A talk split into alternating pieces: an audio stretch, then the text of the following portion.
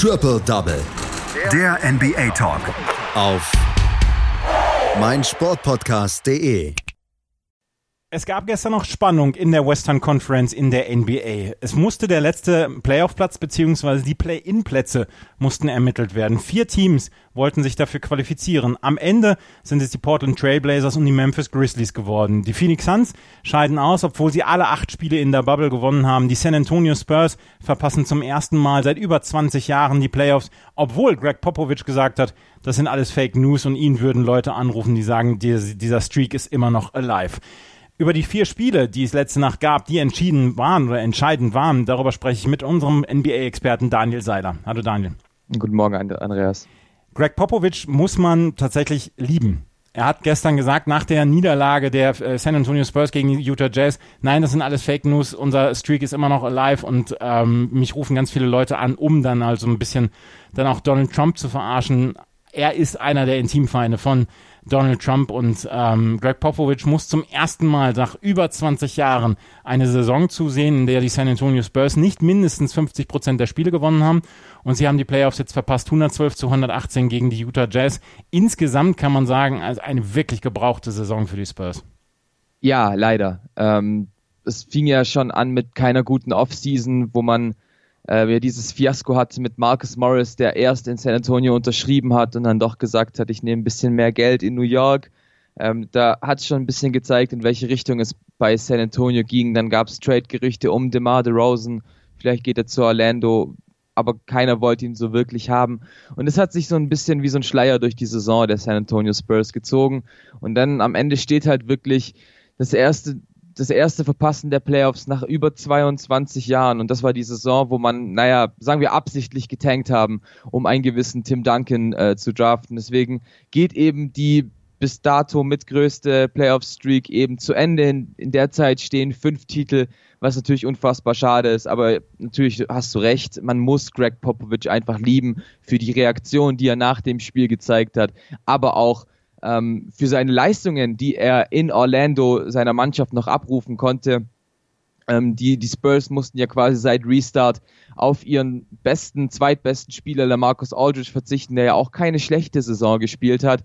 Und äh, trotzdem hat äh, Greg Popovich immer wieder geschafft, junge Spieler zu implementieren. So war es, nachdem äh, wir schon nach dem Houston-Spiel gesprochen haben, wieder Calvin Johnson, der gegen die Utah Jazz 24 Punkte aufgelegt hat. Und das, obwohl bei den Spurs äh, DeMar DeRozan, Paddy Mills und Rudy Gay gar nicht zum Einsatz gekommen sind, einfach weil eben die Partie aufgrund äh, der zeitlichen Ansetzung schon entschieden war. Die Spurs wussten schon vor Tip-Off, dass sie ähm, die Partie nie, gewinnen können und trotzdem nicht ins Play-In kommen.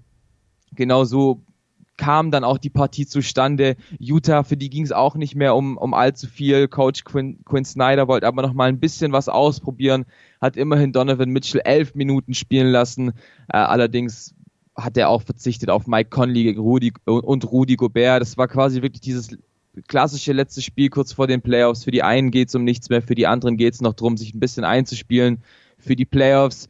Somit war es eigentlich von Anfang an schon eine sehr eindeutige Sache. Die Utah Jazz konnten sich schnell mit 13 zu 3 absetzen, ähm, haben diese Führung dann auch über das komplette Spiel gehalten. 41 zu 24 hieß es schon nach den ersten 12 Minuten.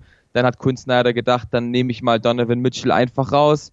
Äh, bei den Spurs eben, wie gesagt, hat äh, Calvin Johnson ein bisschen versucht aufzudrehen, ebenso äh, Lukas Samanic oder Lonnie Walker, der Vierte, die auch nochmal zweistellig gepunktet haben, genauso wie DeJounte Murray und Jakob Pöltl, also die komplette Starting Five ähm, der Spurs. Allerdings hat das einfach nicht mehr gereicht. Die, die Jazz sind einfach weggerannt. 50 zu 61 hieß es zur Halbzeit. Ähm, dann konnten die Spurs nochmal versuchen, das dritte Viertel zu gewinnen, haben das mit einem Punkt gemacht, 77 zu 78. Ähm, Nee, 77 zu 87, pardon. Und dann eben im letzten Viertel war es wirklich nur noch ein Showlaufen von der G-League-Mannschaft äh, der Utah Jazz. Und deswegen ähm, ein verdienter Sieg, für Utah war eigentlich nie wirklich gefährdet. Die Utah Jazz gewinnen das also. Für sie war es ein Einspielen. Sie stehen auf Platz 6 in der Western Conference. Sie werden in der ersten Runde auf die Denver Nuggets treffen. Das ist eine richtige 50-50 Nummer, oder? da kann man tatsächlich nicht sagen, wer gewinnt. Also ich glaube, für Utah war es einfach wichtig, dass man Houston aus dem Weg gegangen ist, äh, die man ja in den letzten zwei Jahren in den Playoffs, ähm, an denen, denen man sich ja geschlagen geben musste. Äh, ich sehe Denver schon noch im Vorteil, einfach weil Utah eine extrem schlechte Bubble spielt. Ähm, ich glaube, die ganze Teamchemie ist tatsächlich nach der ganzen Streiterei zwischen Gobert und Mitchell angeknackst. Ähm, deswegen sehe ich da äh, Denver schon eher im Vorteil. Also die Utah Jazz gewinnen, die ähm, San Antonio Spurs sind ausgeschieden. Ausgeschieden sind auch die, äh, sind nicht die Memphis Grizzlies, die sind nämlich jetzt auf Platz 9. Die haben ihr letztes Spiel 119 zu 106 gewonnen und werden ihrem Schöpfer danken, dass Janis Antetokounmpo im äh, Spiel davor gegen Moritz Wagner einen Kopfstoß verteilt hat, nicht spielen konnte. Die Frage ist immer noch, ob er überhaupt gespielt hätte, weil für die Milwaukee Bucks ging es um gar nichts. Und trotzdem, die Memphis Grizzlies gewinnen hier mit 119 zu 106 und haben sich am Ende ja so ein bisschen reingewürgt in dieses Play-in-Game.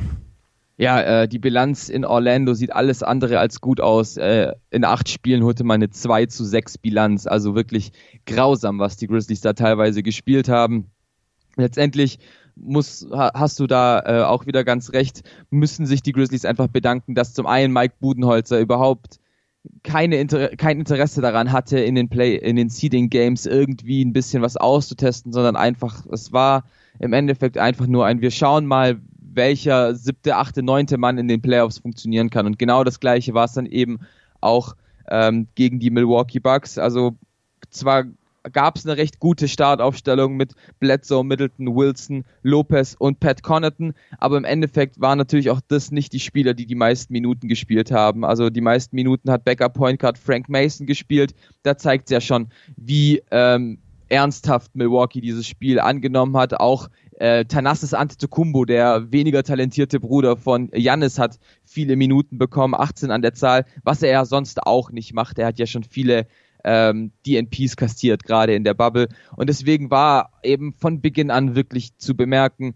wer hier noch was zu erreichen hat und wer einfach nur noch ein kleines Schaulaufen vor dem ersten Playoff-Spiel ähm, darstellen will. Und deswegen haben, hat das Memphis schon von Anfang an gut gemacht. Zwar konnten äh, die Starter von Milwaukee die, Partie am Anfang noch äh, recht eng gestalten. Es gab nur eine Ein-Punkt-Führung für Memphis nach dem ersten Viertel, 21 zu 22 heißt es dann. Aber dann spätestens im zweiten Viertel haben die Grizzlies angefangen, Basketball zu spielen und die Milwaukee Bucks haben einfach nur noch angefangen, hinterher zu rennen und zu gucken, 50 zu 60 hieß es nach dem zweiten Viertel und 74 zu 93 schon nach dem dritten Viertel. Also da war die Messe schon gelesen und Memphis hat sich auch ein bisschen darauf konzentrieren können. Wen können wir denn für dieses Play-in-Game denn jetzt schon verwenden?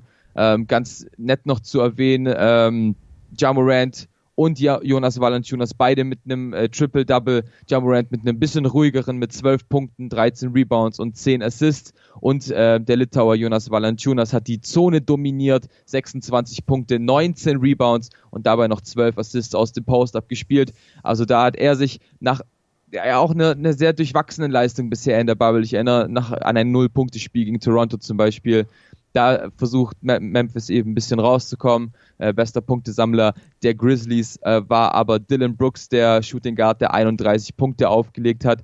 Und ähm, ja, auch wenn die Grizzlies sich eigentlich sehr viel verbaut haben ähm, seit dem Restart, also ich erinnere dran, 3,5 Spiele Vorsprung waren es vor dem neunten Platz, bevor es nach Orlando ging. Und jetzt eben steht man nur noch auf Platz 9.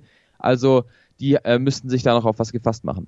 Jonas Valanciunas dann auch noch zwei von drei Dreiern getroffen. Also der hat wirklich einen Sahneabend gehabt dort in Orlando. 119 zu 106. Die Memphis Grizzlies sind also dabei. Es entschied sich also am späteren Abend zwischen den Phoenix Suns und den Portland Trailblazers, wer denn jetzt in das Play-In-Game mit reinkommen würde. Die Phoenix Suns taten ihr Übriges.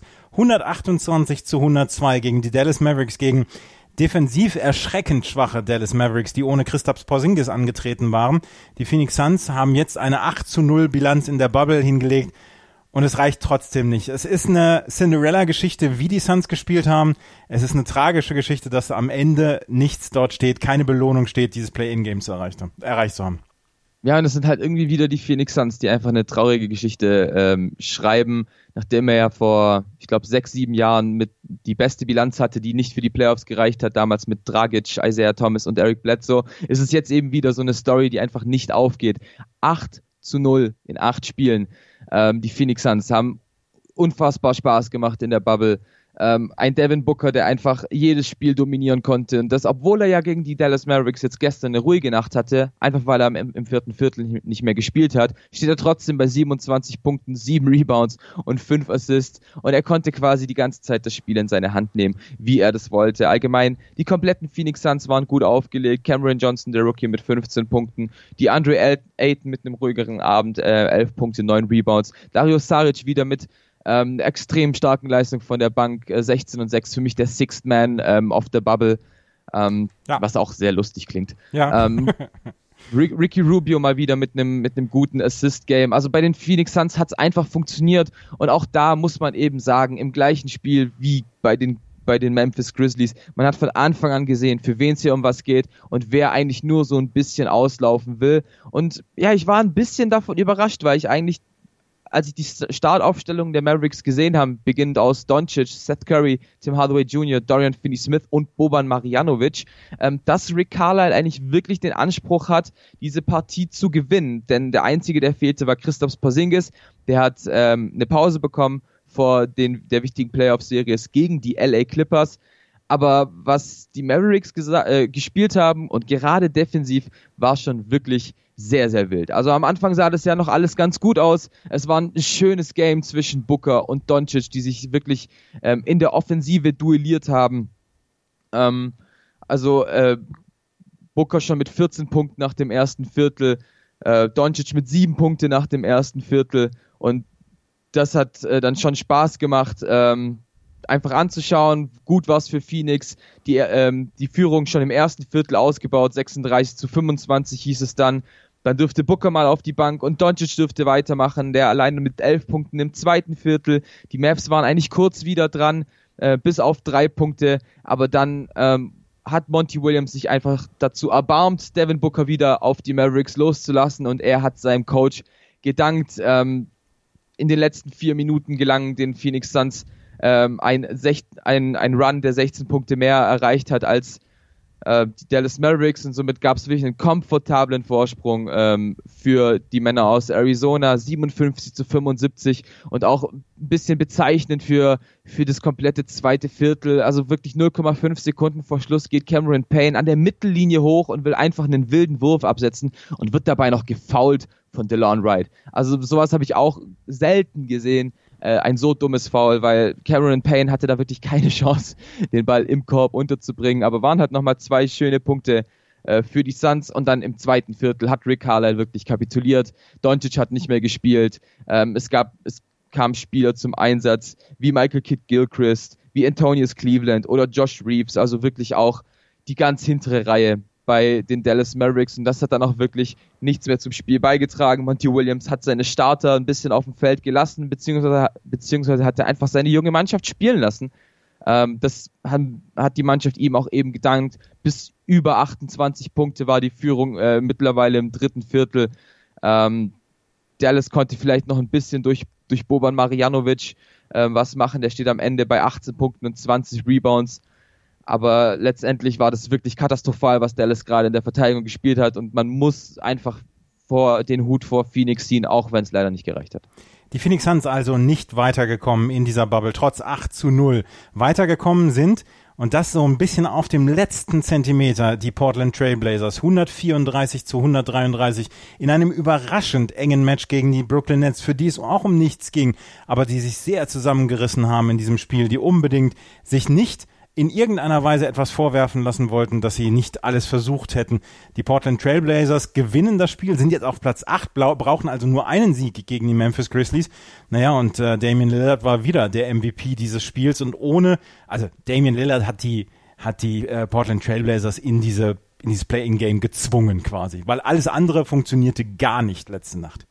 Ja, das ist äh, tatsächlich mal wieder der Fall. Ähm, er hat ja schon vor dem Spiel titu äh, tituliert, das ist, das, das ist die wichtigste Partie unseres Lebens und das, obwohl noch das Play-in-Game kommt. Ähm, aber da hat der Guard ja schon recht gehabt. Er hat gesagt, wir müssen alles in die Waagschale werfen, sonst gewinnen wir dieses Spiel gegen Brooklyn nicht, die ja auch eine wahnsinnig gute Bubble gespielt haben, stehen am Ende bei 5 zu 3 und das eigentlich ja ohne ihren gesamten Kader. Also das war ja wirklich teilweise wild, was die Nets auf ähm, das Parkett gebracht haben.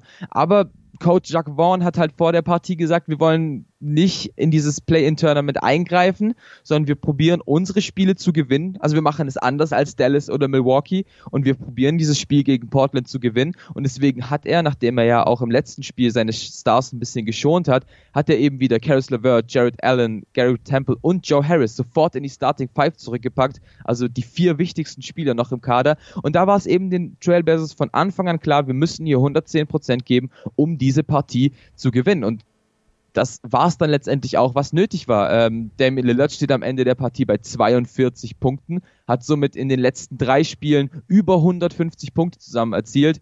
Ähm, also auch da kann man wirklich nur den Hut vorziehen und er hat alleine die Portland Trailblazers in diese Ausgangslage gebracht. Ähm, zwar konnte im ersten Viertel CJ McCallum noch ein bisschen auf sich aufmerksam machte, machen, steht nach den ersten zwölf Minuten bei zwölf Punkten, aber auch einfach nur, weil die Brooklyn Nets alles daran gesetzt haben, ähm, Damian Lillard nicht die Punkte machen zu lassen. Das hat der Guard aber auch gut gemacht und hat dann einfach die Assists gespielt, steht am Ende bei zwölf Assists und da konnte sich eben gerade am Anfang CJ McCallum ähm, sehr bedanken. Dennoch war es auch in, in der ersten, im ersten Viertel defensiv teilweise auf beiden Seiten wirklich sehr wild. Ähm, die, die Blazers ja sowieso nicht bekannt für, für die beste Defense und gerade ähm, Jacques, Jacques Vaughn, der Trainer der Brooklyn Nets hat es halt verstanden, die Big Men der Portland Trailblazers anzugreifen. Sowohl Yusuf Nurkic als auch Hassan Whiteside sind nicht so wirklich mit der schnellen Spielweise von Brooklyn klargekommen, waren früh ein Foulproblem und deswegen gab es gerade wirklich ein Offensivspektakel, was dann mit 31 zu 31 ins zweite Viertel ging. Da konnte dann der Emil Lillard wieder ein bisschen auf, ähm, auftauen, hat, probier, hat probiert eben seine Männer wieder nach vorne zu bringen wie gesagt, viele Foulprobleme gab es bei den Portland Trailblazers, einfach weil sie die ständig attackiert wurde. Aber nicht nur Whiteside und Nurkic, sondern auch Gary Trent Jr. oder Carmelo Anthony haben früh schon drei beziehungsweise vier Fouls im zweiten Viertel bekommen. Deswegen mussten sie halt von Terry Stotts auch einfach mal früher ähm, runtergenommen werden. Letztendlich hat aber die gute Leistung von Damian Lillard gereicht, um zumindest die erste Halbzeit zu gewinnen. 73 zu 67 hieß es da nach den ersten 24 Minuten. Und dann kam eigentlich Portland wieder gut aus, aus dem dritten Viertel oder aus der Halbzeit. Dann dachte man eigentlich, jetzt beginnt wieder die Zeit, wo Portland sich absetzen kann. Brooklyn hört jetzt vielleicht auf, wollen sich auch schonen auf und sich vorbereiten auch auf eine taffe Playoff-Serie, die sie ja gegen die Toronto Raptors hat, aber eben falsch falsch gedacht, weil Brooklyn plötzlich Lust hatte, wieder Basketball zu spielen. Und da bedanken sie sich bei Shooting Guard bei Karis LeVert. Er steht bei 18 Punkten zur Halbzeit und hat dann allein im dritten Viertel innerhalb von kürzester Zeit nochmal 10 oben drauf gesetzt. Ähm, und dann mit, mit der Hilfe von Gary Temple und Jared Allen gab es einen entspannten 11 zu 1 Lauf für die Brooklyn Nets. Ähm, es gab wieder die erste Viertel, äh, die erste Führung seit dem ersten Viertel und somit gewannen äh, die Brooklyn Nets ähm, dieses Viertel auch relativ entspannt mit 37 zu 24 und stehen vor dem vierten Viertel bei 104 zu 97 und ab dann, ab dann war halt nun Dame Time.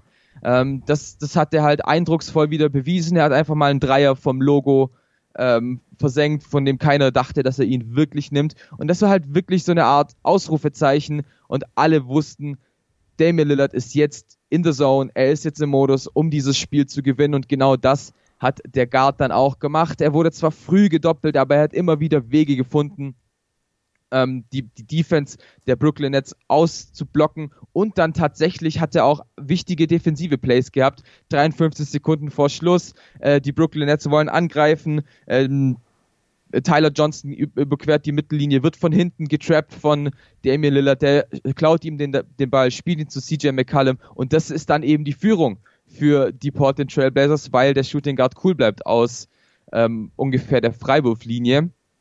Und dann versucht natürlich die Brooklyn Nets nochmal zurückzukommen. Caris LeVert probierte nochmal ähm, hochzugehen, wohl gefault, Drei-Punkt-Spiel, 134 zu 133.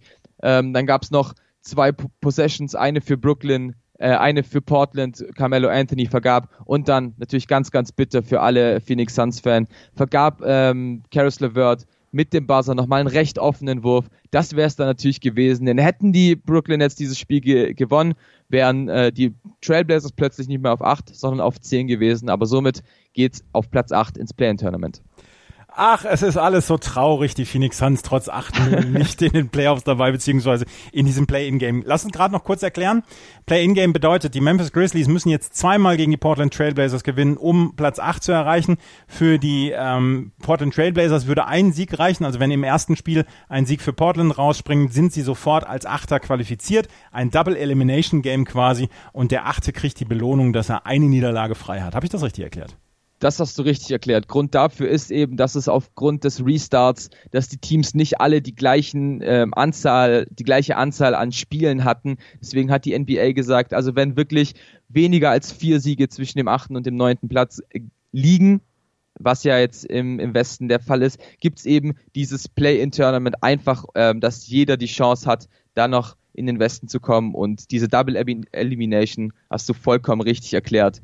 Ähm, die die Blazers auf 8 müssen ein Spiel gewinnen, die Grizzlies auf 9 müssen zwei Spiele gewinnen, die ja auch einfach ein Spiel weniger hatten als die ähm, äh, Blazers im Endeffekt, aber dennoch ähm, durch dieses Play-in-Tournament ist es ja recht fair gehalten. Und Damian Lillard, wenn er so weiterspielt, könnte, es mir, könnte ich mir vorstellen, dass er schon im ersten Spiel ähm, für eine, ja, für die Entscheidung sorgen wird. Und im Ruhrgebiet hat Gary Trent Jr. ja ganz viele Fans, hat man in den letzten Tagen gesehen, nachdem er ein Trikot, ein Torwarttrikot vom VfL Bochum aus dem Jahr 1998 getragen hat, ist er jetzt also im Ruhrgebiet angekommen. Das war tatsächlich eine ganz coole Geschichte. Das waren die Ergebnisse, die vier Ergebnisse, die noch Bestand hatten. Heute gibt es noch einen Spieltag, aber keins dieser Spiele hat in irgendeiner Weise Auswirkungen auf die Ergebnisse beziehungsweise auf die Playoff-Paarung. Nächste Woche gehen die Playoffs los und dann werdet hier, ihr hier bei ähm, Triple Double auf meinsportpodcast.de dann auch über die Ergebnisse informiert. Das war Daniel Seiler mit seiner Expertise zu den Spielen aus der letzten Nacht. Ich danke dir, Daniel. Vielen Dank.